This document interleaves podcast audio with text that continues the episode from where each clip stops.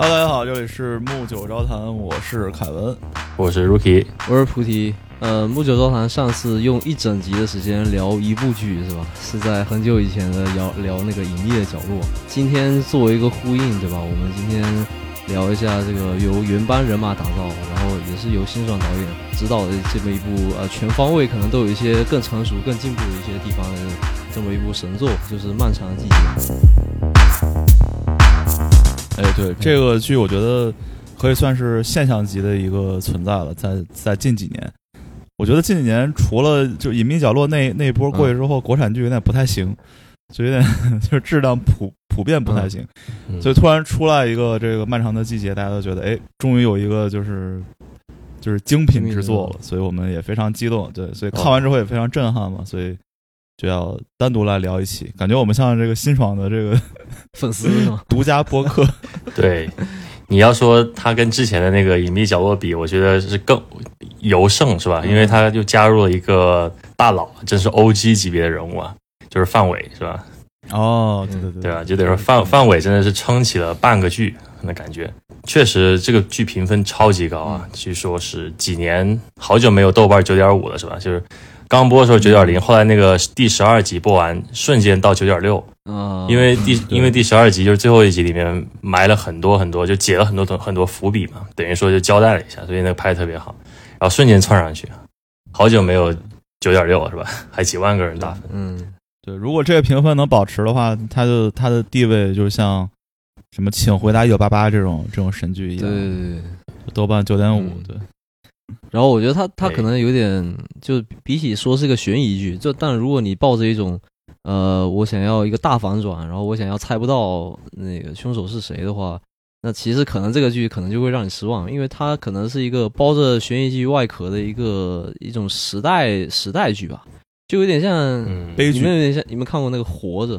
哎，啊，对我看过的，就是从从头惨到尾，对吧？大概？就对，就通过一些小人物的惨来反映出那个整个时代小人物的无奈和整个社会的惨嘛，嗯，差不多那个意思。嗯，嗯对，对，我就我同意这个剧是一个披着喜剧外呃不对，披着悬疑外衣的悲剧。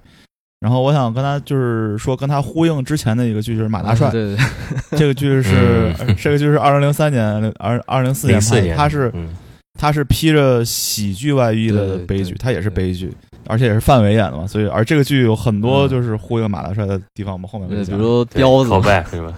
还有那个男团是吧？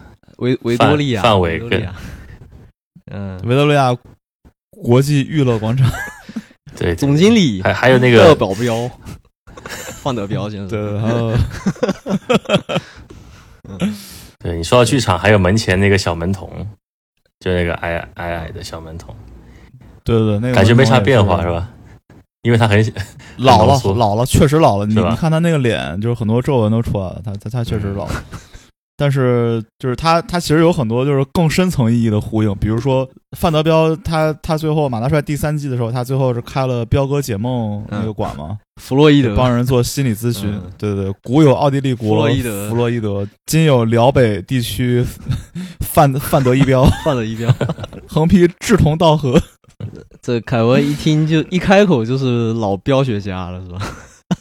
对 对对，我是我是看我看马大帅看看挺多的之前，对然后范德彪之前就喜欢读弗洛伊德的这个《梦的解析》，嗯嗯，包括他最后就是，其实他最后的结局就是自杀了，但是当因为当时也可能是为了过审之类的，然后后来让他他没有没有死从，然后又给他来了一个就是又活下去的一个一个圆满结局，但是但是大家都觉得，其实如果他当小说写的话，他他他最后是相当于自杀了。自杀之前他说了一句话，就是二十年后，就是我这场梦应该醒了，然后二十年后。一个崭新的彪哥将重新屹立在辽北大地上。你要想这个时间，他当时是零零三零四年拍的这个剧，然后我们差不多二三年，就差不多二十年后，真的有一个崭新的彪哥。所以这个是一个，这个说明辛爽导演他也是一个彪学家，是吧？对他肯定，他肯定是一个彪学家。嗯，完完美还就是创造了另外一个标子，是不同风格，但是又有一些呼应的地方。而且他也是说这个这场梦该醒了吧？我记得。嗯对对对他对他也是，他他相当于重新又进入了一场梦，所以我觉得嗯还是可以的。这个以后“标”这个词就本来是狂飙，现在我是 我不知道马大帅结尾有没有跟就这部剧的结尾比较相相呼应的一个点，就是说他有种像做梦，但不是不愿意从梦里醒来的感觉，是吧？我们都知道结局他其实已经已经挂了，但是他其实描嗯就是埋了一笔，就是说就是说在那个玉米地里面真正走出来的那个人，嗯他自己跟真正倒下去的那个，对吧？其实是他会倒下去，但是仿佛他走出来的这种像梦与现实的这种这种交错感。不知道马大帅里面有没有？因为当时我也我也没有看很多。哦，我们已经开始剧透了是吗？啊，不过我们这种聊对聊剧的节目，一般来说都是大家都是听完以后就看完以后才会来听，所以这剧透是难免的。对而且热度已经完全过去了。所哎，但但其实很多地方其实没有答案的，就是靠对，就是观众自己去揣摩，对吧？我们其实也没有，只是提供我们的看法，可能嗯导演是另外一个意图呢。我记得当年《隐秘的角落》也有就是开放式结局嘛，什么颜良到底死没死嗯什么的，对对对，这里面也有，这里面有那个那个药房的那个小妹叫什么？她不是最后对被被电晕，最后结局也不知道怎么样。当然那个可能争议最多还是王响到底就就范伟老师那个主角到底是死了还是还是怎怎么地嘛，是吧？啊对嗯嗯对，但我嗯但我觉得已经不重要了，对这个是就是他他已经交代的很清楚了，到到那一步就，无所谓了。遗憾已经已经结束了。然后，所以结尾的时候，他就是感觉像梦境一样，跟年轻的时候自己说别回头嘛。然后片尾曲又放了一首嗯《再回首》，这这个完美的呼应啊。啊，然后那几首歌那几天一直在我脑海里面就是 循环播放。原来如此，是吧？难难怪跟我们唱歌的时候点了一首《再回首》，是吧？也呼应了。可以，那我们稍微其实稍微简单介绍一下剧情吧。然后我觉得我们还是以人物作为每个人物作为出发点去深入的探讨。嗯，对对对，可以。嗯可以。反正反正大概剧情我觉得就过一遍嘛，就是王想的儿子王阳，对吧？嗯呃，没考上大学，他干嘛？他去大学门口蹲着看美女，然后看到了一个美女，搭了个话，啊。这就是一切一切悲剧的开始，对吧？说明什么？说明我们好好考大学，还是说明不要搭讪？说明应该好好好考大学。哦，还是我们节目还是比较正面？他他是被搭讪，对吧？这里声明一点，他不是主动去搭讪，嗯，就是那个那个女？生是找要自己主动一点，不要等着别人搭讪。或者或者可以说明，如果有一个美女主动跟你搭讪，那你应该你应该照照镜子，看看你。你配不配？如果你长得跟王阳，其其实王阳怎么说呢？就他那个发型，我们可能看不惯，但是他九十年代特可能特别风靡，对。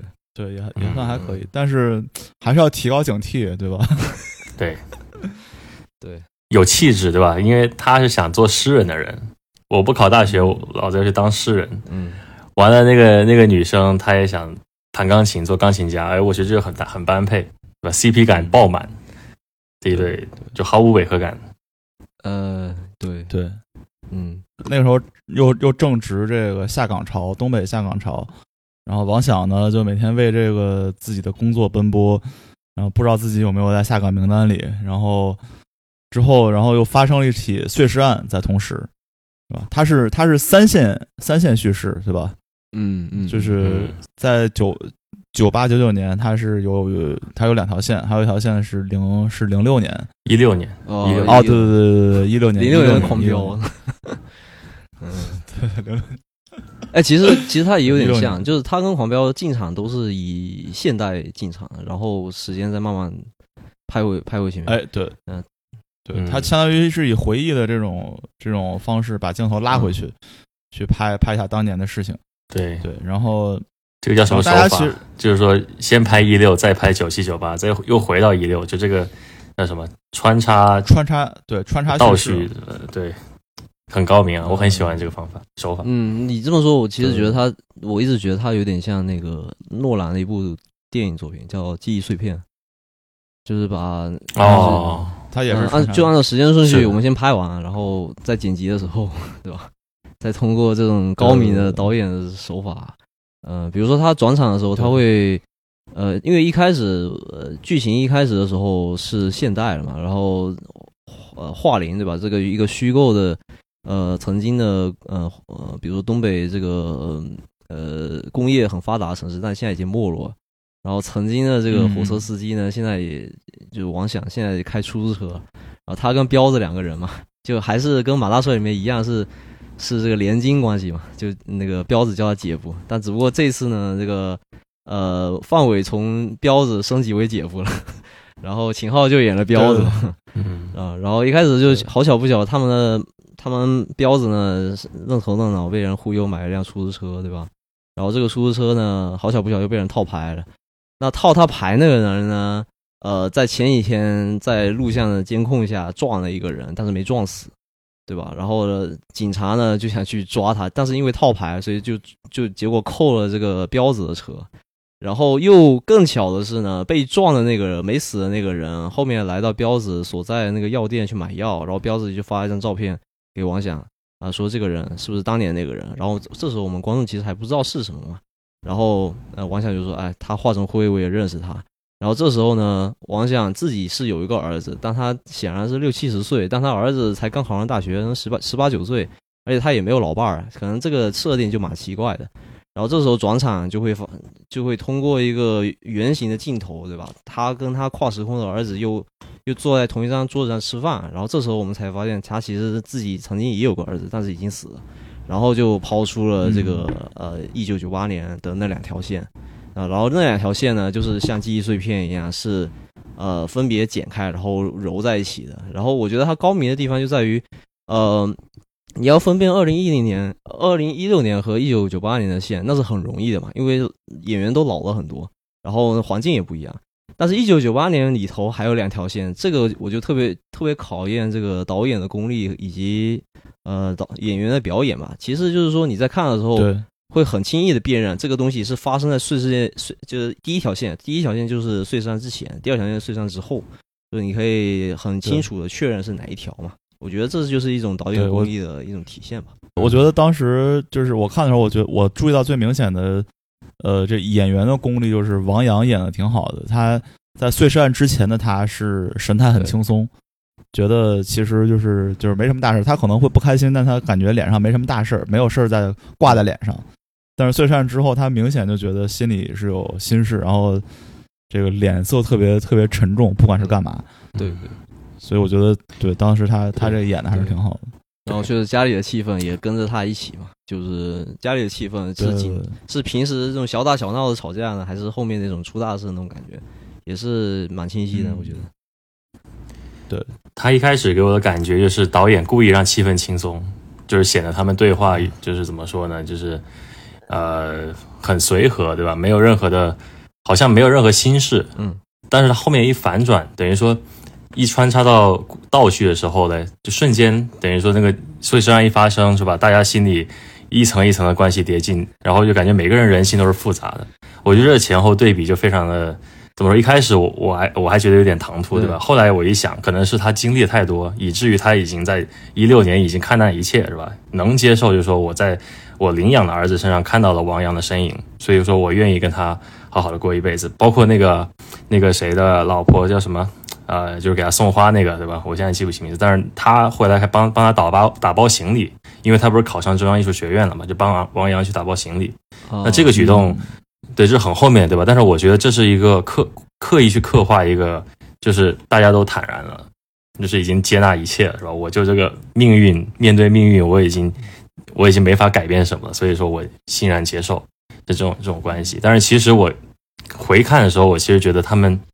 在九七年的时候，哈，特别是九七年十一月，呃，十一月十七号，哦，还是九八年十一月十七号，就是所有事情发生那一天，啊，对吧？就是发出大事那天，三条故事线同时叙述的那一天，每个人的心情都是非常复杂的。那个时候只是他们刚刚接受这个，开始接受这个案件对他们冲击吧，这是我个人的哦感觉比较强烈的一点。它是一个秋天。发生的事情，对那个十七号跟十八号那天发生了很多事情嘛。其实说白了，它三条线讲的就是说，首先撞那个出租车撞撞那个人的是那个人是谁，对吧？第二，他看到的背影是谁？然后第三，杀死王阳王阳的人是谁？等于说这三个人其实可能是同一个人啊。我先不说答案，那可能是同一个人。但是导演就是他就让你怎么说呢？分分分开拍，对吧？分个三条线叙述完了，再合在一块儿，然后你就能对上。哦，原来一跟二是连在一起的，二跟三可能不连在一起，就是这种关系，我觉得特别的巧妙。啊，对对对，确实嗯，确实，都说这艺术来源于生活，高于生活嘛，对吧？它来源于生活的点，就相当于这种这在当时东北这种情况下，就是大家都过得很惨，很多人就是想不开，想寻死。我我我就我想说，这个王响他在这个剧里有两次在外面就是躺下，第一次是躺铁轨上、不想活了，嗯，第二次是就是在最后一集他躺他躺在这个桥上桥上嘛，对，嗯。这两次其实就是按照如果不是艺术的话，如果是生活的话，他肯定死了。哦就，是他，因为他是艺术，嗯所以他他得活。嗯，但你没发现这两次都是他儿子救他的命吗？就是那个领养儿嗯救他的命吗？对，第一次是哭声救了他，第二次是他心梗给他发现他给他送医院去了。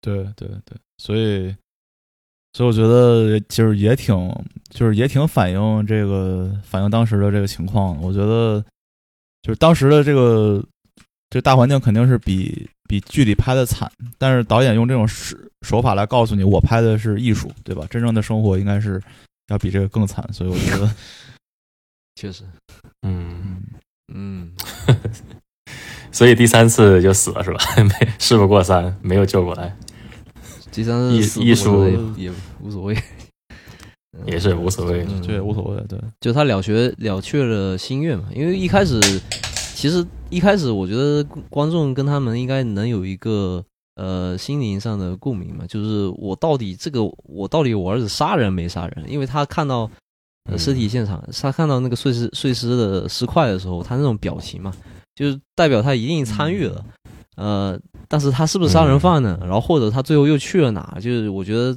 这是王想特别纠结，然后以至于十八年走不出来一个点。因为儿子死了就是死了，但是他死前他想知道儿子是一个什么样的人嘛。这对于王想这种呃心心地比较正直的人来说，这点可能也很重要，跟他跟他儿子生命一样重要。嗯，对，对对对。对，对，王想就是那种嗯，他就是那种，就是从小就在这个厂里长大，他爸就是在厂里的，对吧？然后他又是在厂里的，从小就相当于是很很就是很守规矩，看不惯这种不守规矩的人的存在。秦。三儿，嗯 然后他是那，嗯，对他，嗯我就想，他如果是小小时候在我们班的话，他应该是什纪纪纪律委。员，对对对，又黑纪委。啊，我最讨厌纪委，就是一本，对，就这种一本一本正经。嗯。然后大家上自习课说那个说两句话，他就一拍桌子说安静。这种，会会有一点，会有一点，嗯。对对，对嗯他他应该他应该就是这种人。但是在当时那个时代，可能可能那个八十年代的时候还是还是可以，七八十年代他这种人是很吃香的嘛，就是他各方面都可以做得很好。但是九十年代在一个变革的年代中，他这种人反而是被时代所抛弃的。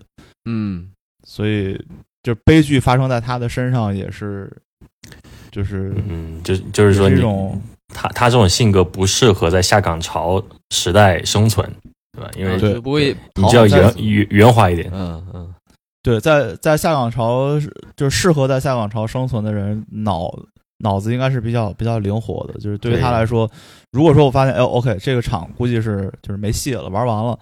就是虽然我今天不下岗，我可能明天下岗，明天不下岗，可能明年后年也要下岗。那我就想点别的辙，我干点别的，对吧？但是王想当时想的，他他最主要想的是先给厂长送点礼，让自己先别下岗，这厂子肯定不会完，对吧？啊，你你说到送礼，我我很生，那个他送你说送礼我很生气。是是嗯那个是为了让儿子进场，那时候还没有发生下岗的时候。对，是为了他儿子这个进场。但是我我的意思就是说，王想他就是他会，他是那种就是想想保全自己工作，就是没有没有没有多余的想法，就我就想好好在这厂里干。在这个在这个时代浪潮下面，我觉得他这种人的身上会发生悲剧。我觉得可能是不知道是导演刻意为之，还是我觉得是性格吧，就是说，你看他，他不是偷他偷看到那个厂长跟跟他那个老婆的妹妹是吧？小姨子吧？小姨子是不是是他小姨子吧？啊跟他小姨子在在在那儿搞事儿嘛，对吧？完了，厂长出来的时候跟他对峙的时候，他居然没有提给王王阳啊，去、就是进场的事儿，对吧？如果你这时候一提，你别说进场了，你包括一官半职什么嗯的，给你直接升上去了都可能，因为你抓住把柄。结果呢，他就把酒送上去了，而且那酒那个五粮液还是他家当家之宝，是吧？嗯镇家之宝，给他送上去了。结果最后，结果最后呢，那个还不提这事儿。嗯然后最讽刺的是，那个酒最后还回到自己手上，是吧？通过那个标子，呃，那个公标又送到自己手上，还是自己的酒，是吧？绕了一圈，还是我那个酒。混的有多好，是吧？随手这个嗯厂长随手就把酒送了，对对，相反，另一边你说送送送礼对吧？还有那个公呃不是那个什么卢总，你你们记得不？啊就是给给厂长送了八十万汇票，完了还送了个 劳力士是吧？不知道什么表，劳力士。那到底是不是假的？就最后不是不不不走字儿了吗？最后你想那个八十万都有一个半年的叫什么 deposit 的一个锁锁一个延迟这么久吗？啊啊，哎呦，他四月份完了，十一月份才能进账嘛，就搞这一手。所以我觉得，你看另外一个人，他像这种卢总在下岗潮中就搞这种手段，反而能得到信任。那不一样，卢总呢？然后老实人反而嗯，因为我我觉得王想嗯王想是属于这个属于那个年代中，而且他他首先他他确实是有一手吃饭的本事嘛，就是他火车开的特别好嘛。然后包括他在那个想搞邢三儿就不想给他送货的时候，他随便一操作就把火车给弄停了。他肯定技术方面是非常过关的，然后他他在厂里确实也算是在他小 team 里算是德高望重的吧。呃，就是他有一次在澡堂子里不是被人被我忘记被谁威胁，他还喝了一声，然后小弟也都过来了。对，嗯，对，我觉得混的不算差，就高低是个 tech lead 吧，相当于今天的 tech lead。嗯嗯，对对对，是，然后为人就非常的正直，对吧？那个为什么跟厂长有过节呢？其实就是因为他阻碍那个邢三，邢三就是那个邢邢三儿，邢什么玩意儿？邢建春，邢建春，邢建春，对，他不是走私嘛？啊，他就是等于说，就等于说就是你购呃采购的时候完了少报一点，然后拿一另一部分去变卖变卖资产，嗯，然后这个他就看不下去嘛，对吧？王阳呃王王想看不下去，对完了完了就就把他骂了一顿，完了那个厂长知道这事儿了，哦哦，所以说厂长这样，对吧？但但其实我我觉得厂长并没有想去裁掉他，就是把他给开了。那个被开的事儿其实是公标告诉王想的，对啊，那不是因为只是公标出自公标之口所以才他才告诉王翔？对，但是你不能你不能确定他真的在名单上，可能是公标玩了一个把戏呢，嗯可能厂长还没有想裁他呢。嗯也有可能，对也有可能，嗯不好说。但是当时，但但当时读读那个裁员名单的时候，是因为，呃，就是公标明显是在当天被加上去的，因为他把厂长打了。那这个第一个第一个读的厂办公标，对，对，然后，然后当时，然后再读到什么机务段的时候，王响的名字没有了，啊嗯，啊，这个是就大家就会想就有没有可能，嗯，就就大家会想有没有可能是因为当时就是多裁了一个公标，所以保住了王响但王响自己又把自己给打没了，不是？嗯啊？对，是这么个理。嗯对，所以当时就是就是有就是大家觉得可能王想的名字也是在名单上，只不过在在在在读的当时被换成公标。对。不过像 Rookie 说那个问题，我更倾向于，我觉得，我觉得，我觉得公标没有那么多坏心眼子，就从他后十六年后的表现来看，我觉得他没有那么坏的心眼子，他可能真的就是看到王想，嗯然后就借此机会，因为他比较会来事儿嘛，他借此机会就说，嗯哎，我跟你交换，对吧？呃，我我告诉你一个信息，那你也帮我一把，让我跟那个例如认识上。我就我更倾向于他可能真的已经在下岗名单上了，因为那个时候就是火车已经好几天不开了嘛，他就有有这么个背景交代。火车不开，你要要养你一个火车司机干嘛呢？因为你是 take lead，你肯定也不便宜啊。所以我觉得就是这是就是变成公司的一个 liability，所以开掉，我觉得呃作为一个管理者角度来说，开掉它是一个很明智的选择吧。对，而且当时那种什么货货运专线这种属于，他可能已经改改什么民民运啊，或者是就是大家合一合，不是你们工厂的这个铁轨之类的，所以嗯，他当时工作应该是没有。但是但是怎么说呢？总总的来说，我觉得，我觉得这个剧就是呃里面这个王响跟宫彪，他们都是那种活在梦里的人，对吧？其实我就很不理解一点，为什么宫彪他当时说自己九十年代大学生，然后人，然后人也不傻也不笨的，觉得还挺还挺厉害的一个人，最后也混成跟王响一样的结局。就王响混成那样，大家都理解，对吧？他妻子散，他已经努力了，他不是他只是只是这个时代对他不公平，但我觉得这个这个这个这个公标其实还可以啊，他他的一手好牌被他打成这样，为了 你说他聪明吧？不是你说他聪明吧？他也未必，他也心甘情愿去感动自己去接盘，就冲冲这事儿，我觉得这人其实有有点胆识，但是呢，又干点比较不明白的事儿，对吧？嗯，然后也爱耍点小聪明。我虽然不觉得他有很多很深的城府，但是呢，他可能就是说看了那个名册，看了那个名单之后，他他跟那谁保证说，哎呀，我不会看的，对吧？这这点事儿，我我肯定你刚你让我别看，我就不会看。完了，转手把它泄露出去。就比如说这种小小小伎俩，他倒是挺擅长。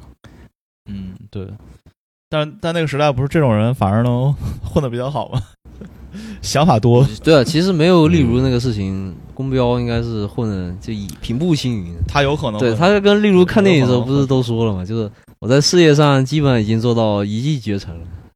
嗯，啊，还有一个细节啊，就是我不知道你们记不记得，就很不太重要，就但是体现宫彪的一个工作上的能力啊，就是呃他在厂里并不是什么第二大，没有这么大嘛，其实，但他办公室里有另外一个人，然后这个另外一个人上班时间去摸鱼了。然后回来以后就问他说什么呃厂长喊我没？就问宫彪说厂长叫我没？然后呃公标就说哎那个我就说啊、我我跟他说什么你去车间了，就是你在干活嘛。其实他肯定是在别的地方摸鱼、啊或者在干一些对这个见不得人的勾当，但是公标就是比较哎会来事，然后起身就以去给那个大佬去倒水啊怎么样怎么样。嗯对对对，嗯，确实。我觉得，我觉得真的就是公标，就是被被例如这这样的事儿给这耽就说明对，什么呢？选人很重要，是吧？对而且、嗯，而且他中年这种自暴自弃的这种这种心态，我觉得也反映了很多就是 很多中年人的困境。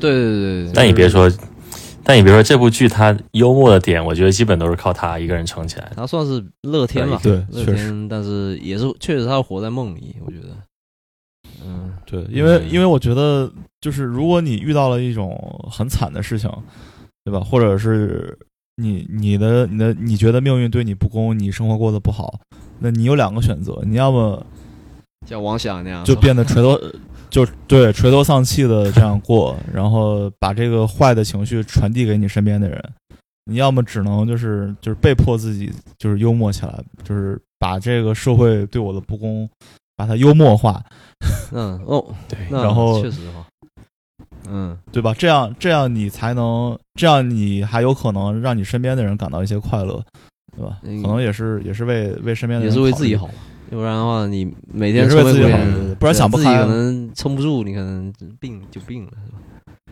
嗯，对对，是啊，而且就是笑对生活，对吧？你他最后不是他最后不是刮彩票开奖的时候撞到了那个大货车嘛？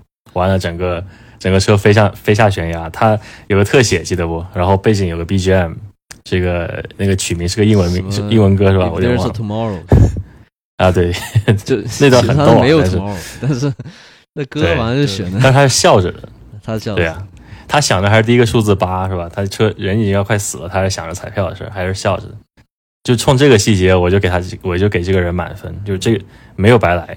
包括他那个他老婆跟跟那个谁走了，走的那个老婆，完了合伙人，回来又想说什么，如果还有下辈子的话，我们再来一次，嗯，对其还是实很成功。其实我自己觉得，就是你中彩票最快乐的这个时时间，就是你开奖那一刻，嗯，惊喜，之后你的快乐就会就会递减，然后可能还会有一些比较麻烦的事儿来找你。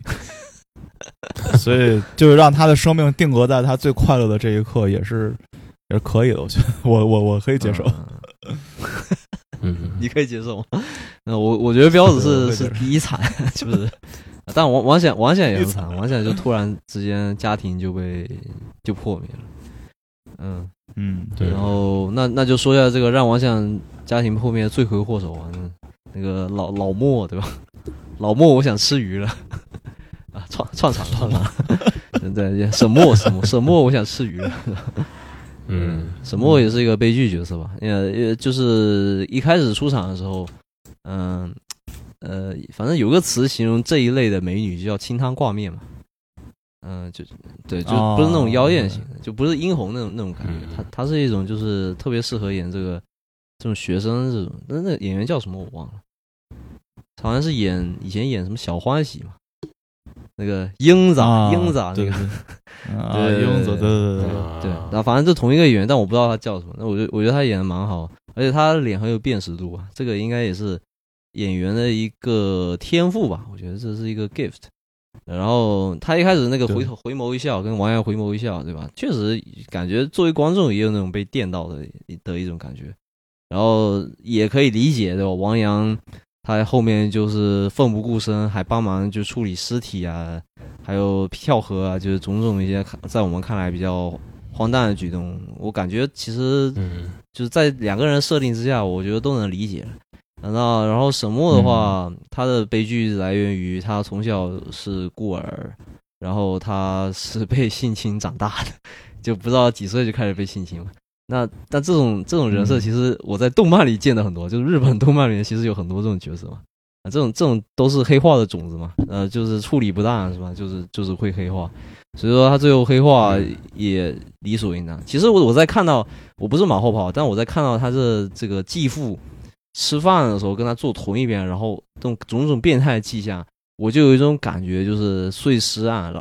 那个死的人不是他，因为这是碎尸案的一个常用的处理手法嘛。碎尸案你不知道死的是谁，所以说可能你你以为的死者其实就是最后的凶手嘛。大概大概到这里，其实我大概已经猜到了。啊、但是这不是马后炮讲，但就是说我我的意思是，可能很多观众呢不太喜喜欢这个剧的一个点，就是说它在悬疑部分不是那么强的，其实就还是比较好猜的。对，确实，对，对，就叫他继父神狗对吧？神狗他最后还是死了啊，最后但是他不可能一开始死嘛，一开始死的是肯定是别人尸体，但是最后还是要交代一下说这个人恶有恶报，这个剧还是挺正能量的，就是最后厂厂长也进去了对吧？完了他继父也死了，继母也死了啊，就是他就是他爸妈那个嗯沈沈墨的爸妈都都都亲生爸妈都包庇了十几年的性侵对吧？完了都该死，于是也不是死了。亲生爸妈，这个是是什么？大大爷养父养养母。养母养父养母，养父养母，养父，嗯 对，嗯，然后完了这个不单是性侵他嘛，嗯而且还把他的校园生活也毁掉了。就是养父养父拍了一些这个这个这个照片，但这个剧里没有演出来，但是这个贴在这个学生的那个公栏里面，就去诋毁他嘛。所以养父对他也是一种、嗯呃由占有占有欲带来的一种恨意吧，其实。对嗯他觉得他是他相当于物化物化沈墨，觉得你是我的财产，对吧？对，你就得就是不管你长大还是没长大，你都得永远都得听我的，然后对待在我身边这种。嗯，我我想知道那个大不听话就就是就是那个大爷的老婆，那是怎么做到那么 那么那么怕老公的？嗯，就是如果你对一个人 PUA 久久了以后，他就没有分辨是非的能力了。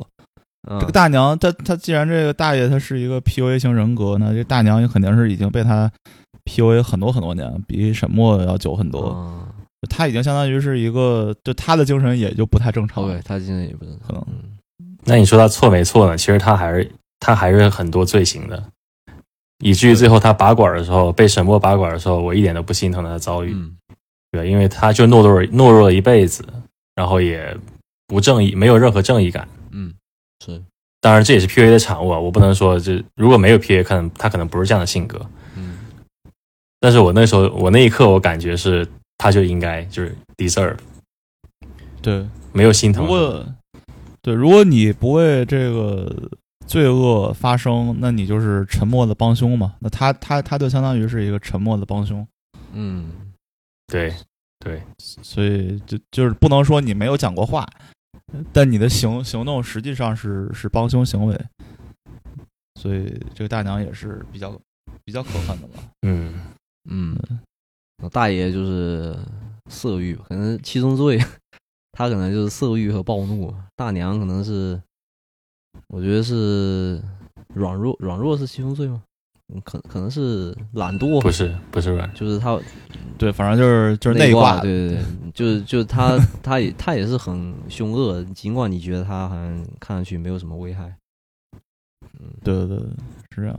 然后，那就说到这个，呃，把让手摸黑化罪魁祸首对吧？就是那港商是吧？港商，港商，我觉得就是可能那个年代，因为香港刚回归嘛，然后有很多的来自香港的商人呢来大陆，呃特别是来东北那边做生意，啊、有很多投资机会。那在那个年代，我觉得每个人可能性命都跟蝼蚁一样的时候，港商其实是算是可以只手遮天的这么一个角色吧。呃，包括我觉得这个嗯这个整个下岗可能都都有他的这个一个助推所在嘛，因为他可能想要省钱或者怎么样，就有点像那种现在比如说呃 Facebook 为了让股东高兴就就一挥手就裁员，就那种感觉。对，而且就是呃，改革开放相当于就是吃红利的这一波是沿海城市，尤其是这个南方沿海城市，没没带上，比如说什么。嗯对，比如说什么深圳啊，然后香港，香港回归之后肯定是非常对香港的红利特别多，然后他们相当于是吃到时代红利的这一波人，然后他们吃的红利其实就是就是就是东北这块肉，对吧？那那、嗯那你那有人吃到红利，那肯定就有人要要把这个红利给给让出去。那其实其实东北在在七十年代七八十年代，他们也是吃到了时代红利。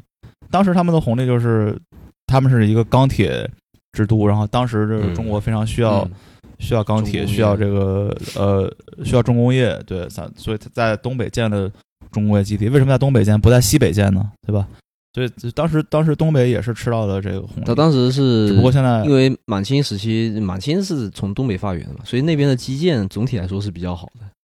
然后还有土地肥沃嘛，嗯，这都是对，而且他们有有矿矿之对对对类的可能。嗯对，而且地形很地好，都是平呃原，平原对对吧对就是西边都是山山脉，福建就是属于从来就没有被老天眷顾过，什么兵家不争之地嘛。鲜啊，哎海鲜之都是吧？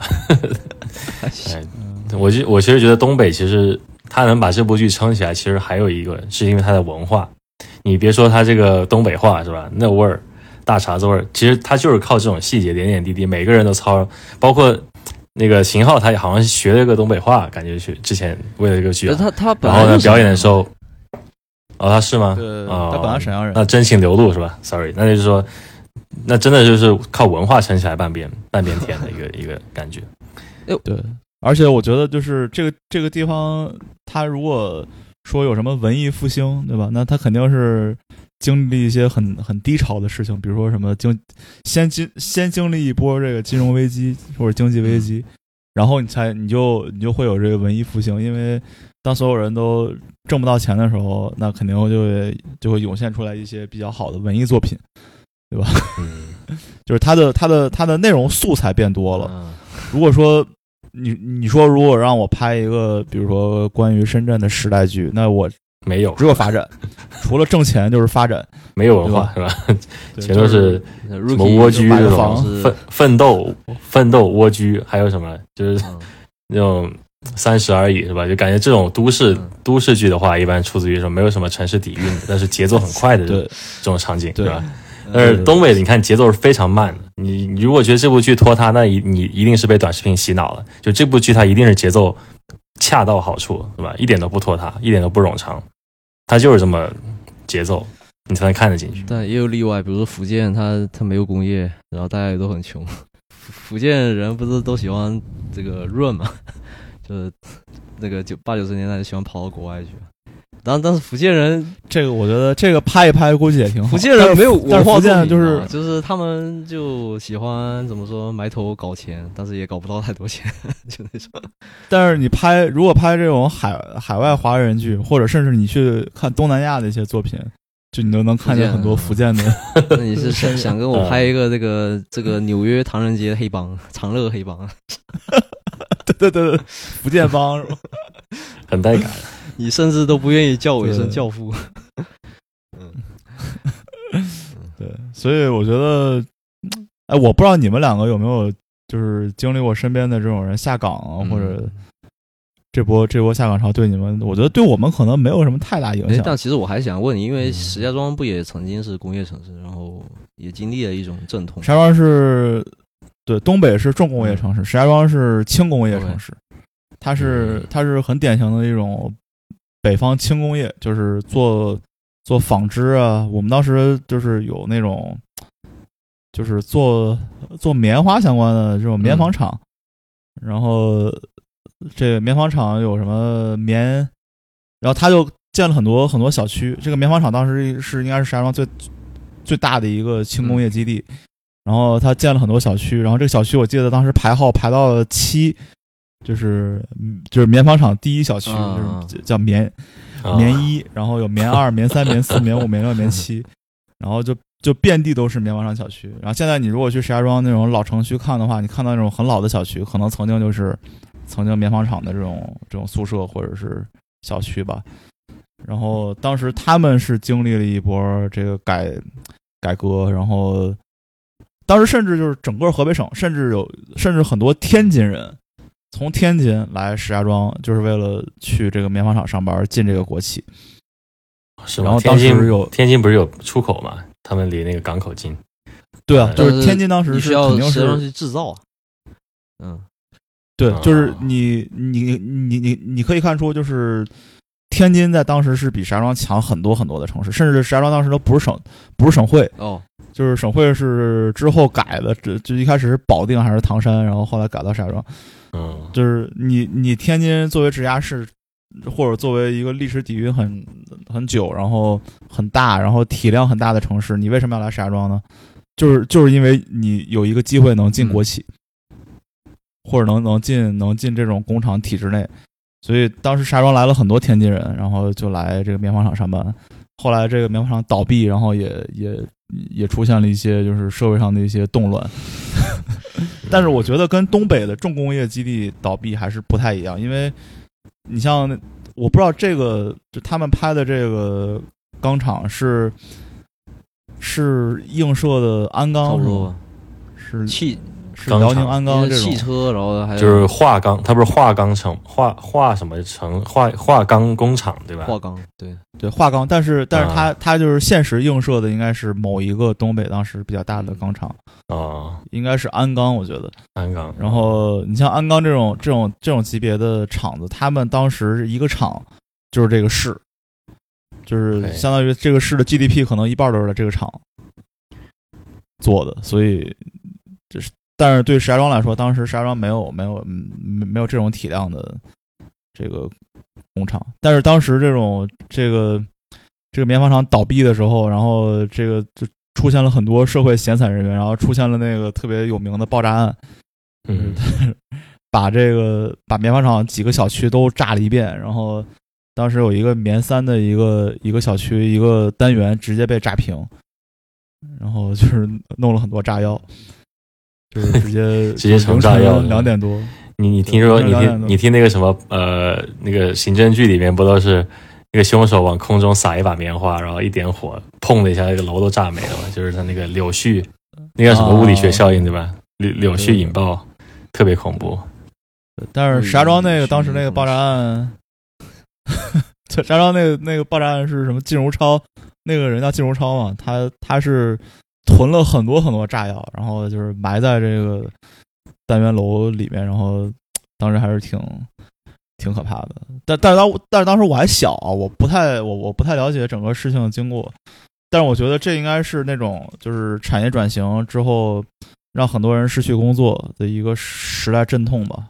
嗯，嗯，然后包括那个，呃，杀死那个石家庄人，对吧？那个那首歌？万青那首歌，对对，他也他也讲了讲了这件事情，虽然他后来不承认，但是大家都，嗯，我觉得相当于毁灭了，就是因为经济的决策而毁灭了老百姓的信仰吧。我觉得这个对老百姓的打击应该是对蛮大的。就好像，对就好像如果现在就就比如说之前嘛，我因为我成长过程中一直感觉就房价一直在涨，对吧？我感觉就是买房子这件事情是一个，就是你你有钱就可以买，稳赚不赔的买卖。但是呢，这这几年就是房价下跌以后，我确实有有一种感觉，虽然就我自己没钱买房，但是我就会感觉，如果我花了很多钱去买房，而且大家都是上杠杆买房的嘛，因为都有按揭贷款的话，然后这样子拦腰斩，我能不能受得了吧？我可能也会去自杀或者怎么样，精神受不了这个打击。对对对，确实，而且嗯就是你说买房这个，我觉得也这个也不是说就是有什么红头文件过来跟你说房价一定会涨，没有人这么说过，对吧？只是大家都是，它也是基于 speculation。你拦腰斩，可能觉得嗯就是 OK，那我当时是我预估错了，我相信了大，大我相信了大大多数人，但不代表大多数人一定是对的。嗯，在当年那个年代，你进国企的时候，大家是给你有口头保障的，甚至有书面保障的，所以我就是说你进，就是你进了国企，你这辈子就稳了。对对对，所以我找不到合适，就我找不到就是呃类似的例子，我只能拿这个来来类比一下他的心态。对对对对嗯，对对对，确实，就因为在我们现在这个世世界里已经没有这样的例子了，就是 对，你就就没有这样的事情发生。包括国外，就算你是什么工会的的 employee，也没有怎么样。其实，你也会，你也会被开除，对对吧？其实现在已经找不到这种事情了。因为我觉得是之前，对，呃，因为你你刚刚提到纺织厂嘛，就就是我以前就是我上几辈可能就有些人是纺织厂，然后他们的房子就直接就是在呃设计院里头就给你分配一套嘛，你吃在这儿，你住在这儿，嗯甚至然后在画纲里那个设定里头，甚至可以开了个医院，你出生都在这里，可能你一辈子都逃不开那个圈子。小学对，所以下岗可能对你来说，真的可能意味着是信仰的崩塌嘛？因为我的生活方式，我我生存的方式被你给改写了以后，就大部分人其实是没有办法再找到第二第二次生第二春的那种感觉。确实，对对对，确实。所以你你说当时那些人就为什么会跳楼啊，对吧？就是我我听我听我爸妈那边说，呃，就就是有的人当时因为受不了下岗打击，对吧？就是说说吃完饭之后去去去阳台抽根烟，然后再看这人就跳下去了，就是就就是我觉得他当时跳楼并不是因为。就是我我我只能就是站在现在的角度去去揣测啊，就是他不一定是因为真的是没有钱活不下去，饿的，就是真的活不下去了，而他的这个尊严被践踏了，没有没有活着的尊严了，找不到活着的意义了，所以他才会去才会去去自杀，并不是因为真的有穷到活不下去，而是因为这个心理上无法接受这件事情。就是说你寄托的东西没了，就像为什么王想想自杀，其实其实他 王阳走了，他也没有想自，没有特别想自杀，对对对是他失去了双亲的时候，他看到他跟随自己几十年老婆上吊自杀之后，才想着自杀。对，当然他是更他是更爱他儿子的，这是肯定。但是你身边知情都走的时候，他他其实是很坚强的人，对吧？嗯同理嘛，我们也没有说，呃，不能说评价那些就是有自杀念头或者自杀过的人，因为我们也不是他们，就是不能感受他们生生命。但是其实就是那么一念之间，你不能说我们我们都像王想一样，对吧？那么耐操是吧？那么刚毅的心内心，其实很有时候就是那么一根稻草倒了，整个信念就没了。可能是你失业，对吧？可能是炒就是炒房、炒股票什么的亏没了，然后也可能是一些什么家庭原因，我们都不知道。所以说，那个，我觉得，我觉得人的心态还是应该说去接受改变嘛，因为你不能说进了铁进了国企就是一辈子的铁饭碗。当然，九十年代可以，八十年代可以，但其实零一零年开始之后，我们都发现国企已经不是不再香了，进去的这些这些大学生其实已经不是清北了，对吧？已经已经一二本都可以进，对吧？完了，对已经没有那么好的待遇了。完了，你晋升也没那么快，还不如去私企上班。那这个当时你说给九十年代的人听，他们信吗？他们不信的。我我挤破头我也要去去进国企，也要去分房子，对吧？但现在呢？所以说，就是他们不能接纳这个未来吧？我可能觉得是没有调整过来自己。我我我觉得 Rookie 说的是那种，就就二零一零年或者零八年之后，这中国经济又又又腾飞了一波的时候。但是有有有有另外一个 case，就是就我身边很多朋友，就是我我是我的初中同学、高中同学，他们混得好的标志，在石家庄这种级别的城市来说，就是我要去大城市，我要去一线，然后我要进一个外企或者进一个很很厉害的企业，读一个读一个研究生，读一个博士，然后出来进大厂，好好这个挣钱。很多很多我的很多同学是有机会去当公务员的，就是在在石家庄去去去去进一个进体制内当公务员。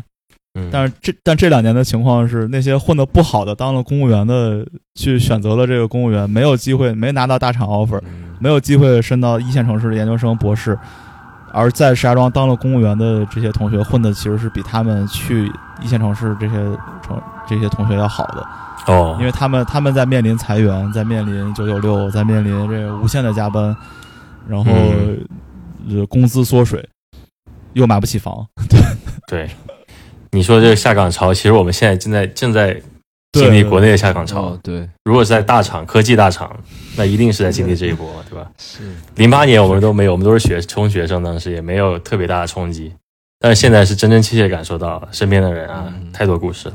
如果按照十年十年一个 recession 这样的周期，我们还能经历五六次吧，可能 至少。对对对，确实 差不多，所以心态这方面是吧，大家都得这个建立起来，我觉得。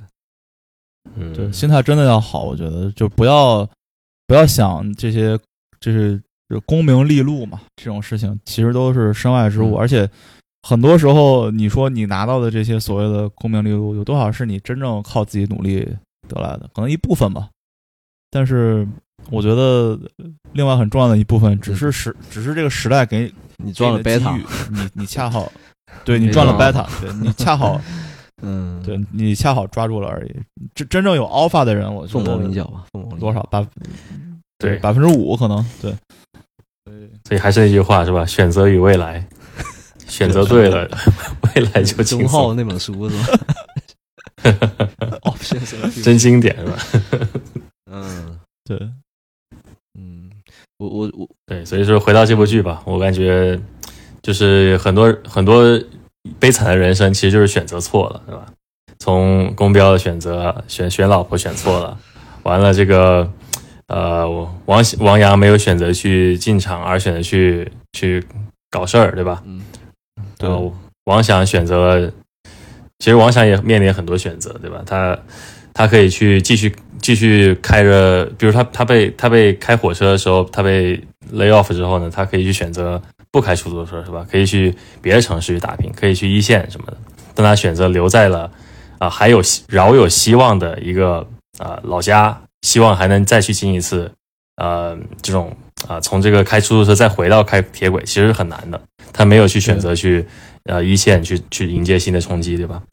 所以说一一系列走下来，嗯我觉得悲惨其实都是源于选择，当然也不能错怪他，就是不不能怪罪他选择错了，因为他也不知道，按照他的性格，他就会那么选，再来一万次他也是那么选。嗯，我的理解导致说，就是他可能不想离开华林，是因为他还是想抓住那个凶手，还是想还给自己儿子一个说法，就他觉得，嗯。没有，但是但是如慧刚才说的是，就是呃，在这个下岗潮刚刚有迹象的时候，呃，这个他选择安稳的在待在自己的华林城，对吧？对跨领事就是就就通过王想跟这个，比如公标当时跟他说下岗名单这个事儿，这这件事情发生的时候还没有这些乱七八糟的事儿发生，他也或或者说王想至少不知道这些乱七八糟的事情发生。然后王想当时就跟公标说：“啊，你是沈阳的，沈阳也挺好的，但是我是桦林人，我这辈子是一定要待在桦林的。我觉得桦林这个小城还是挺好的，就是我我生于桦林，长于桦林，我要把这一辈子奉献给桦林。”他是这样这样一个我我儿我要把我儿子也放到厂里来，就是就像我爸把我放到厂里来一样，是吧？延续延续精神啊，就很扯淡，是吧？怎么可能？嗯，可能福呃可能福建人不懂这种情节，福建人自己开开厂是吧？没有上过班儿，嗯，福建人就我觉得福建人是很能跑的呀，就全世界都都很拼，去，觉得，就是家乡就是一个为了为了离开而存而就是而存在的一个东西。嗯，我觉得就是因为自古以来这个地方呢山很多嘛，不好进嘛，就自古以来它都不是一个特别发达的地方，就你不会在这里铺建基基建，说白了就是这样，你军队不会驻扎在这里。包括以前人家吴国那个时候，吴国就是在浙江那附近嘛，他不会南下到嗯，到这个福建这边来。然后后面呢，嗯让科技发达以后，福建其实是一个港口城市，但它有个很尴尬的一个点，就是它离宝岛太近了。然后，所以它也不可能啊建太多的基建在那边，因为有有系统性风险。有非常大的系统性风险。所以福福建防空洞特别多的，嗯，是不是？哦就你你走走几步就会就会看到一个，但现在这个已经不重要了，因为现在的呃这个这个导弹对吧，已经是跨跨洲际了，已经这你你这点距离已经不算什么了，也他也懒得打你福建了，对吧？嗯没意思。对吧？嗯然后确确实，我觉得是因为地形原因，然后一个地理位置的原因，所以导致一直以来就不是特别重视嘛。就像你你做一个这个嗯 portfolio 的 asset allocation，对吧？你不会把钱过多的放在这个省上面，所以导致就是很多人就一直往外跑，往外跑，去寻找机会嘛。然后嗯，但是我就发现一点，就是说他不像东北人，就是呃，就是在落寞的时候呢，他能就是出一些文艺作品来娱乐自己、娱乐大家。比如说，呃赵本山啊、范伟，这这都是一些呃他们的文化的指文化上面都是成就非常高。但是福建，你很少能想到哪一个福建出生的人是在文化方面有特别大的贡献，好像他们就是没有这块基因还是怎么样？嗯。但他有他有音乐基因，很多很多闽南语的歌，然后什么伍佰这种不都福建？嗯，那也是，那也因为台湾可能对他们长得像比较像福建人，我觉得，呃，伍佰跟伍佰跟周杰伦长挺像，你不觉得吗？周杰伦是不是福建基因？对啊，周杰伦他爸应该是福建祖籍就是闽南那边的，啊，对，对他们可能，很多很多华语歌手都是都是都是闽南语都会讲。嗯，嗯那那可能你说音乐的话，可能确实确实他可能这块儿比较比较厉害一点。但但也不是在福建，就是他还他是这个 platform 这平台可能还是在台湾那边。OK OK，所以哦，刚才说到这个，其实我就想说一个问题，就是 karma，就是 karma 这个概念，你就是叫什么轮回嘛，佛教上一种 Instant 呃 Karma，嗯，其报报应应这个这个就是我觉得在剧里也有体现嘛，就是那个邢三儿嘛，就是当年你看他多么牛逼，对吧？欺负王想，嗯，手段特别特别阴险狡诈，让人一恨得牙牙痒痒。但是后面他自己就身体坏掉了，绑着尿袋嘛，就等于自己以前建立起来所有自尊，呃，一瞬间就崩塌了。我当时看那场哭戏，反正我是挺有触动，我就觉得这个人虽然说人还活着，但是他已经死了，就那种感觉。嗯，所以我觉得就是很多时候，人有时候很多时候的这个负面情绪，也许并不是说你自己真的缺钱，但是你可能是被别人比下去，或或者被别人拿着权力压着你，被被欺负了嘛，就是。但是其实也心态也还是要放好嘛，因为有的时候卡尔玛就是虽迟但到吧，我觉得。对，真的是。嗯，而且我觉得，你不管是在顺境还是逆境，不管是混的是特别好还是特别差，你要保持一个至少是一个善良或者真诚的一个态度对待身边的人，对吧？嗯，不然的话，你你如果是在顺境特别，你觉得自己特别顺，然后你你你嚣张跋扈，那你万一哪一天你遇到问题，你身边的人不会帮你的。所以对这个、就是这个这个也是会告诉我们一些比较比较深的道理。不屈不挠，对吧？这古人讲的太多了。其实我想加一句，就是关于邢建村、邢三儿，他他那个最后就是后半段，对吧？一六年那个时候，他其实穿着大衣，还是当年那个威风四射、耀武扬威的黑色大衣，对。但是他下面他后面那个大衣下面多了个尿袋子，就是你非常，我当时挺触动的，我就说，哎，这个突然的病痛，对吧？卑贱了起来，然后跟这个道具一起在这光天化日下，就感觉特别的落寞，然后特别又想起之前他怎么对这个王想一家的，我就觉得就是报应，对吧？你前面多嚣张，后面就混得多惨。对然后他最后还滚在地上那个嗷嚎大哭那个意味，其实我们看着他自己他自己最清楚什么样的酸楚，所以我觉得这个很丰富啊，就把这个呃你说尿袋子、尿毒症这玩意儿，其实呃放在谁身上我都不觉得放他身上得得体是吧？因为他可以 他可以就是对吧？黑中介对吧？就把他给发扬了一下，我觉得就是特别特别的好。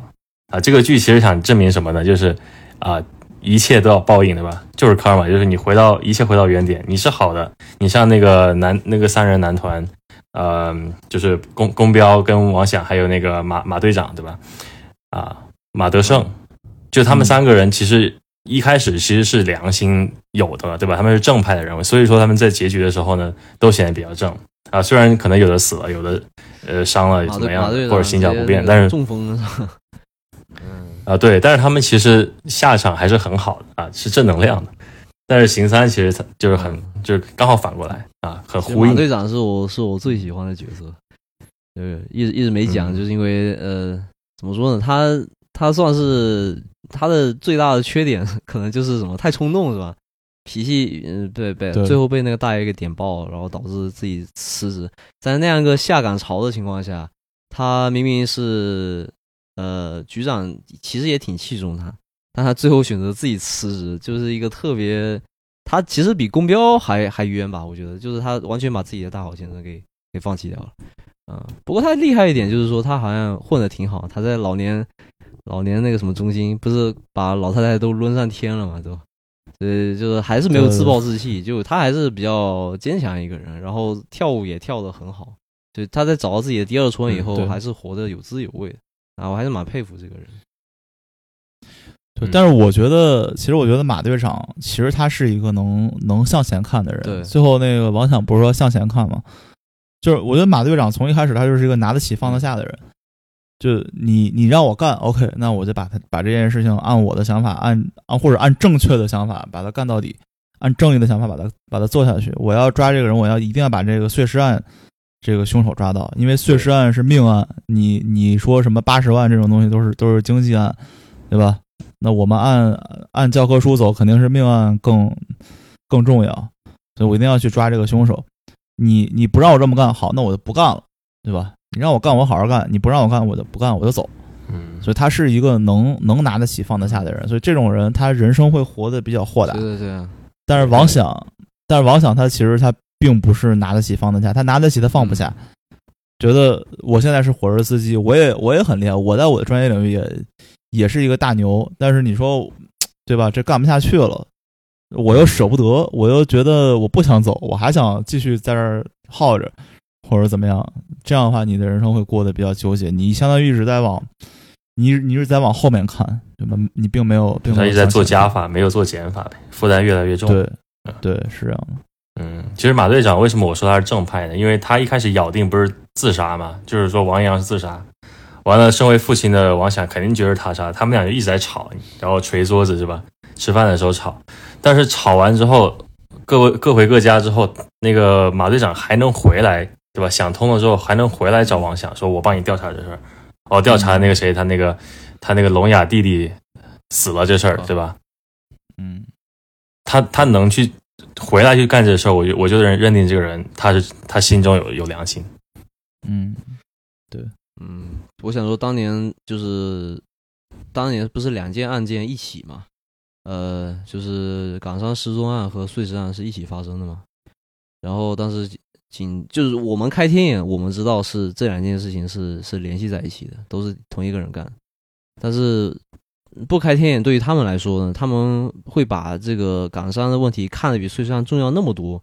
我觉得也有时代背景的因素，因为可能大家特别需要港商那笔钱，就特别或者说特别在意这个香港那边的这个面子问题嘛。我们需要香港就是这这这个港商没了，但是我们还是需要他那边拿钱过来，就有一点那种感觉吧。所以我觉得上级会把对，会有压力，对吧？可能来自于是什么厅的压力，就是说你一定要把这个港商的问题先解决好，然后导致了就是当局者迷嘛。我们毕竟马队长没有开天眼，他嗯不知道这两件事情是合在一起的，导致了他去他心里因为正义感而而觉得碎尸案更重要，然后领导又不同意，他就逆反情绪一下就上来。嗯，对嗯对，确实，对，当当时我觉得这个这个刻画的也非常真实，对吧？就是香港回归，我们是做出了很多美好承诺的，对吧？回归之后，你说你出这么一档子事儿，肯定当时大家会觉得这是一个特别特别大的事情。但是你说碎尸案，其实其实就是都在发生，对吧？发生了很久，现在发生，它以后也会发生，对吧？嗯，这个事情大家关注度会小一点。嗯，有的时候为了一些所谓的 greater goods，然后有些老百姓的利益可能就会被放弃吧。我我觉得这是对，就像这个很多很多对很多文学作品都讨探讨了这个话题，保大还是保小那种感觉。嗯嗯，对，但是但好像每每一次牺牲的都是都是都是嗯底层的老百姓，对对对确实就是这样。对，嗯，对，这个剧反正也讲的是老百姓呗，大家都是平凡人，也没有谁身份高你一头一筹，反正命运都很错综复杂。实厂长挺高的，最后厂长会倒台，其实我觉得也算是比较不太现实的一个点吧。嗯，对对，那个比较突唐突哈比较唐，突。突然就是那个公安局的人来把他抓了，那个我没太 get，就是王王想一怎么又份举报信，败露了。这个我觉得比较嗯。嗯，当时的厂长应该已经已经跑路了，就是可能应该不在东北了。对以他的以以以厂长当时表现在剧里表现出来那种精明吧，我觉得他不可能在之前不会知道这一点，而且他也不可能在现场就是就是秉公徇私，就是因为你公标打我了，我立刻就开除你，这是不是给别人抓把柄吗？对，而且就算公安局来抓厂长，厂长会在公安局来抓他的前前一个礼拜就就就知道对这个消息，然后他已经走了。所以这这个算是比较理想化的一个处理吧，我觉得。嗯，对对，或者是为了过审嘛。那个公那个厂长就是在《三体》里面演雷政伟，他反正老演这种角色，哦，是吗？哦他演这种他快成特型演员了，就是老演这种比较精明的这种老领导。嗯，啊，必我须第一眼在在体制内 是吧？然后然后那个第一眼看他有点像郑恺，有点像跑男里面你不觉得他像黄宏吗？哦，我觉得像黄宏对哦，也有对也有，对，那个《三体》也是也是在，其实其实《三体我》我们之前没聊过嘛，但《三体》跟这部剧有一些些相通的地方，比如说他们都是在东北，就相《三体》相当于一个军事级别的一个这个这这种这种科研基地嘛，它也是在东北，然后因为东北这个、这个基建好嘛，然后他当时就在大兴安岭、小兴安岭旁边嘛，嗯，差不多这样一个设定。嗯，然后也出现了很多是因为因为信仰而去自杀，就是你明明是个科学家，对吧？你你做实验做不成就算了，但是为什么要自杀？其实我当时看小说的时候特别不明白这一点，就是为什么你信仰崩塌，你就你就严重要到到要自杀的程度。那后面我看多了，然后在这次在看这个剧的时候，我就会发现，可能一个人对于一个人来说，信仰可能真的很重要吧。信仰、自尊、呃，生命，可能是这三者可能可能是同样重要的。我觉得。对，应该是同样重要的。嗯但是，哎，怎么说呢？我觉得就是就我们现在马后炮的往回看，其实我觉得就是也没有必要把信仰这个东西放到太太高的位置。我们应该尽量把这个东西把它把它弱化一点。就是人应该是为为自己而活的。你为自己而活，那你自己是什么呢？你就为了让自己快乐嘛，对吧？所以如果说 没有信仰，把让不是你你这么说的，有信仰的人就不同意了，对吧？其实我我个人觉得是，你如果能信自己，你不需要外力来帮助你过一这辈子，那你就不需要信仰；反之，你就需要信仰。嗯我觉得就这么简单对对对对对，就是你是你怎么开心，你你用什么手段都可以，但是你不，你最终目的不就是开心吗？对对，我我我就这意思。我的意思就是说，嗯就是人要就是就是人要无时无刻的去尽量让自己开心。就是人就是人活这辈子是要让自己开心的，不管我是有信仰还是没有信仰，而不是说我这个信仰一崩塌，我就我人就没了。我这个信仰崩塌，我可以再想想让自己开心的别的办法，或者寻找一个新的信仰，或者一个新的出路，对吧？嗯，对对，嗯就是他的这种信仰呢，就是他不知道自己是就是妄想的这种信仰，或者那那个年代东北这些工厂、国企里面的这些人的信仰，他都不知道这是一个信仰。他他这这这只是这个当时的这种社会大环境给他强行注入的一个信仰，嗯，他没有选择这个信仰，然后他也这这这东西本身也不是一个信仰，对吧？对。你你像如果我现在如果有信仰，我我信一个什么什么，比如我信基督教这种东西，我它是一个就是它它它就是一个信仰，它没有别的东西，它就是一个信仰。嗯。所以这种东西我可以选择信，可以选择不信或者怎么样。但是王但是王想在那个年代，他他是他不是信仰，但是他觉得是信仰，然后这个信仰就非常容易崩塌，所以嗯，对。他不是一个他没有就像意识到，就像王想的信，仰，嗯对，而且它不是一个可以自圆其说或者可以可以很长很很长久的一个东西，然后然后但是它却以信仰的一种方式来存在，让大家以为它是一个可以自圆其说、可以很长久的一种模式。嗯嗯，那王想的信仰就是他儿子，对吧？然后后他他信仰的是是这个工厂，是这个整个这个对或者说那个生活模式嘛，就是说，哎，我爸爸是厂里的，然后我也是厂里的，我儿子也是厂里的，一代一代就这么传下去，这样。然后他对，而且他嗯特别有那种，呃，对公司的这种集体荣誉感。其实我觉得我们这代人是是没有这个东西的，就是他会真的会觉得对你在厂，你在你在厂的这个厂里，对吧？你不能偷拿厂的东西，或者你上班不能摸鱼，他他会有这种这种荣誉感在里面。那我觉得我们上班的时候，我们可能真的很多时候，有时候都想着，比如说哪个别的公司找我们，我们立刻跳跳跳过去，不会有什么对。对。啊对。对他他们当时那个时代的人是个人荣誉来来源于集体荣誉，首先要有集体荣誉，集体荣誉有了之后，你再去谈，OK，我为这个集体荣誉贡献了多少，然后这就是我的个人荣誉，所以的的当时就是集体是最是最大嘛。但是我其实上学的时候我是挺烦这套的，但是你你你想想，他们为什么会这么觉得？因为他们在国企啊，哪个私企会这么觉得集体感，对吧？国企大大锅饭，大家平分一杯羹，其实就会有这种感觉。你你多拿少拿其实不重要，对吧？反正我们到哪一样，但是我出头了，我的名字被打在海报上了，那我就满面光彩了。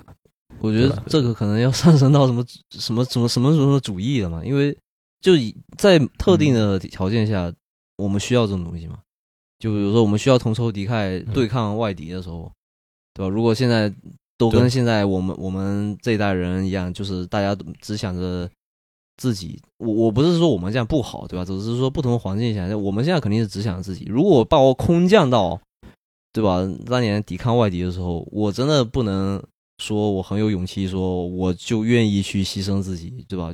我可能是做不到或，者说，或者说小一点，假如说我们现在是一个篮球队，对吧？那这个这个时候就是集体荣誉更重要。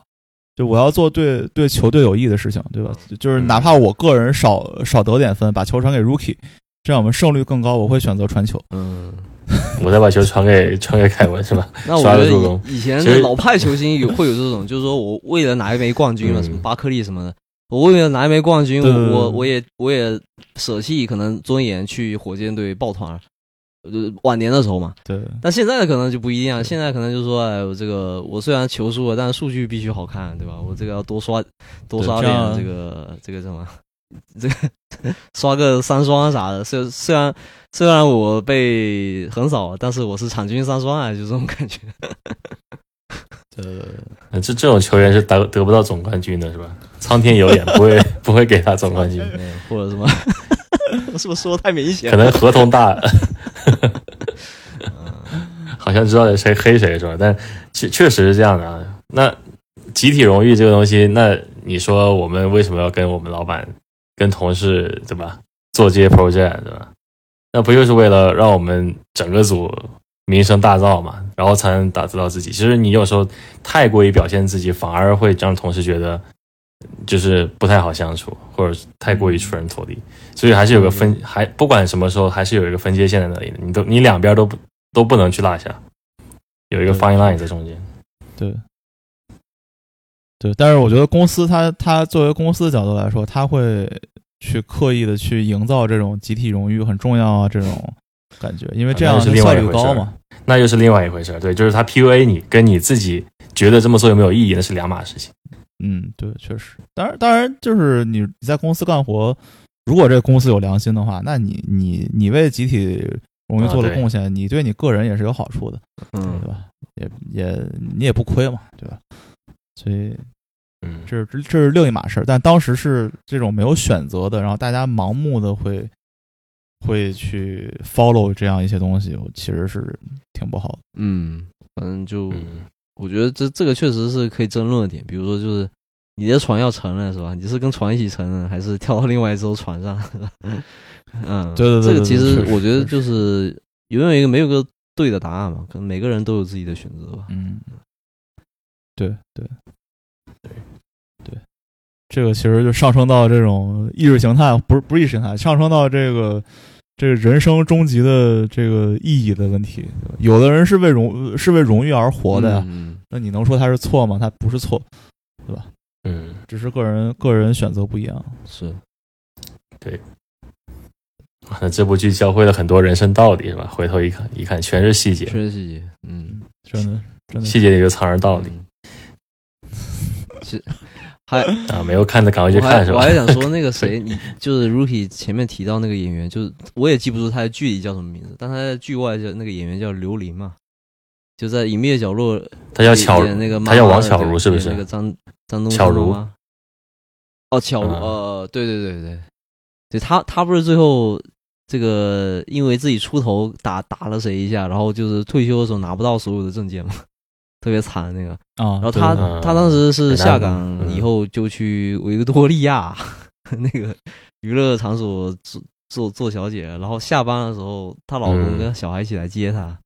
那那个也是当时的一啊个、对一个乱象之一吧，就是下岗朝代一个乱象之一吧，我觉得还挺可怕的。啊老公那那个其实导演导演场一开始所接自己 老婆回家，嗯，无法想象。就那个好像是一个伏笔，之前是没有加的，然后导演即兴就很狠啊、但那个是那个是真有这这件事情，当时就在当时的东北，真有真有很多真有很多这种，不然就生存不下。在生存面前，自己的自尊又算什么，是吧？我送我老婆去去卖一下，又又怎么样的？我得吃，我也我得吃饱饭呀。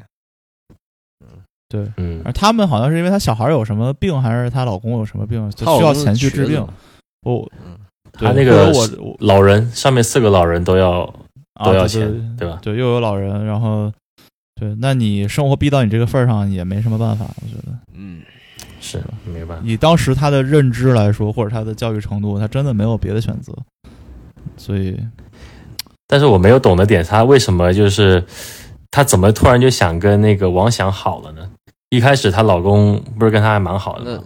她老公也没有死，怎么后面就死了，也没有离老公死了，死嗯，哦死了是吧？对哦，对后来没有，就她她那儿子跟她老公都没出现过，那就是死了是吧？默认 OK。她老公肯定是死了，但是她儿子可能或者去别的城市或者怎么样嗯，对，嗯我其实发现很多老人家，就就我身边的老人家，他们最后都不愿意离开他们，呃，就居住很多年的地方，不管是城市还是县城。就我我们总有就是说，哎，我们觉得接你过来，对吧？我照顾你方便，然后物质条件更好，人家就不愿意，他就愿意待在老家。不会的，对对对对，因为我觉得他们当时就是人活到最后就是活一个回忆了，就是因为你能创造回忆的能力已经不多了。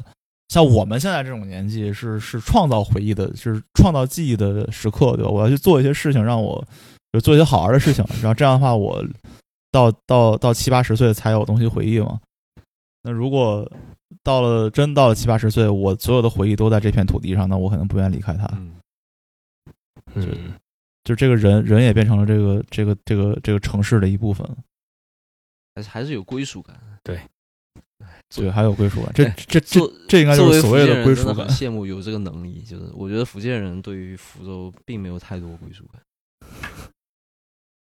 是吗？我觉得那你要这么说，我们那边是零是吧？没有啊，我觉得你们那挺有规就矩，每年都在变出来就说什么什么来了都是深圳人是吧？这个什么口？嗯就是出了国都说自己对啊对啊是深圳人，对啊就很骄傲。这个关 关于这一点，好像就说说而已是吧？真真把你当不当呢？好像当时是这样，但后面我我没有感觉的很明显，因为每年都在变嘛，可能一年变化太回老家，快一年不回家，全部面目全非，就是感觉，哦，所以反正是没有什么底蕴的一个城市吧。但是就是因为没有底蕴，才能高速发展，是吧？太多太多拖沓的，或者说这个，嗯、呃也不能说累赘，也不能说拖沓，就是说一个让城市慢下来的这这种文化底蕴，反而对它的发展不利。嗯嗯，是对，确实确实，反正，哎，就就归属感这个东西吧，我现在只能在剧里面找到了。比如说我在十年前看了一个剧，然后现在我又回看它，同样的台词，同样的人物，但是我不同的感觉，嗯，我也这是我可能我比待一个地方，对我最近也很喜欢读一些小时候读的一些那个所所谓名著也好，但我就会有不同的感觉嘛。嗯，嗯。嗯，对，确实，可能可能，而且因为可能深圳你你你们那帮朋友或者深圳人都比较喜欢往外跑，也也像福建一样，对吧？你再回深圳，可能那帮人也不剩多少。那不会吧？深嗯深圳还是而且很挺有前途的。深圳都要跑的话，那就是是这样子，就是如果你你家在那边，就说你呃说说白一点，就是你你可以子承父业，女承父业这样子嗯啊，那是百分之九十的概率你会回去的，那 OK，对吧？如果你想当上班族，那是会在海外扎根下来的，因很多人要出国嘛。对出国文化其实确实像一个班基本全部出了吧，像我们高中一个班四十个人，没有几个留在国内的。哦，你本科不出，你研究生也要出啊，研究生不出，博士也要出，就是总 总是要出去看一看，然后再回来。然后回来了还去个香港是吧？宁可去香港也不待在深圳，就是就是就是有一点说白了吧，就是有点享受外来的文化冲击，因为自己没有嘛。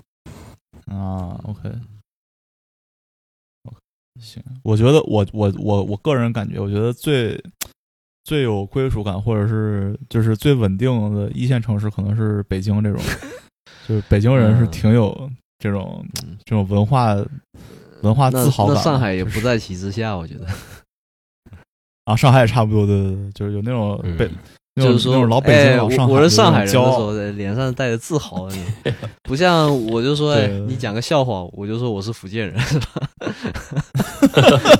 也没有啊，没有啊，我我其实也蛮自豪的，但是呢，就是有的时候感觉我说我是福建人的时候，总能那个活跃气氛，我也不知道为什么。啊，对对对，但是没有，就是你像这种北京、上海人，他会觉得，哎，我祖祖辈辈都在北京或者上海，那我我的我的后代也要在北京、上海，我觉得是一件特别好的事儿。嗯，但是你说像福建或者石家庄这种城市，你真的想让你的后代还在这儿生活吗？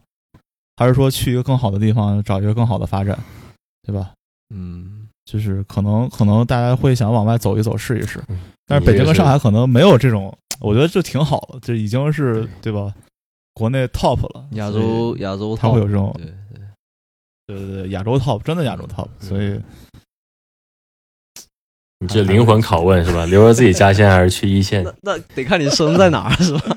你要出生就在一个四合院里头是吧？有有有些时候可能你也不会有那么多的我们在讨论这些东这些对思思路。我要是生在北京二环那那什么那种大平层里，那我都我肯定不走啊，出国留学我要是生在那个福福州的什么那个别墅群里是吧？我可能也也就现在还在福州。对，嗯，嗯，OK，嗯，行行，那咱们这这个剧 聊聊这么多也就其实基本上都没有在聊剧嗯对吧？我们都呃延展开来，因为其实聊我我发现聊剧剧情对吧的，不管是播客也好，视频也好，都很多。但是我们从我们自己的角度出发，聊聊这个时代，聊聊这个经济对、哎对人民的命运的一个压力吧。我觉得也算是有我们自己节目一个、一个特色在里面。嗯对，就是为什么我们做这个嘛。呃，剧情的话，就是我们其实已经透露很多剧情了，剧透了百分之七八十是有的。但是细节们，细节的话，真的很多细节，很多伏笔，这个一定要去自己去看。还有，我觉得在美工方面，嗯他做的特别好啊、呃不管是服装，还有还是那个那个经典，就呃沈墨黑化的时候，那个三个人的站位和那个配色，我觉得算是可以载入史册的一一个一个画面吧，嗯，名场面。嗯，对，确实。行，对，那就我我我其实还有一个，因为我们很久没有播了这个，就是播完就怎么说呢，就是结尾插歌了这个环节，对吧？我们很久没做但是但是最近最近我听了一首跟这个，哎，插对吧？最近听了一首跟这个剧特别呼应的一个、嗯一个歌啊，啊、就是窦唯的一首《明天更漫长》，哦、我我最近也刚刷到这个，对吧？哎，我我其实之前听过，但是最近被那个大老师带火之后，我又听了几几遍，觉得很符合这个剧？的。大张伟，大张伟，大张伟，大张伟哦，不是那个大大张大大，不是那个张，啊 那也不是大老师，那 那是搞笑。啊，我就记得那首歌前奏特别带感，那我们就来一下。对，那那那首歌真的就是无论是呃作曲还是怎么样，它的风格是迥异的啊，它不是一个风格，它是多种元素混在一起。然后嗯窦唯就不多做介绍，只是我觉得看完这个剧呢很压抑，我需要一个东西去解脱释放 是吗？啊，走出来。那这 对我我看到很难受了这个剧。哦虽然我没有全部一口气看完，但是我是先看的这个这个解解说，然后再去看剧你这样子。但是还是很难受完我感觉我得再看一遍，因为我我看完怎么感觉挺治愈的，可能我漏掉了什么东西。哦，是吗？嗯，我我觉得可以那可能你的境界更高一层。我觉得这个剧其实是可以二刷的，可能不同的人有时候需要需要需要去有不同的感悟吧。我觉得，嗯，那我们就嗯带来这首窦唯的明天更漫长。OK，可以。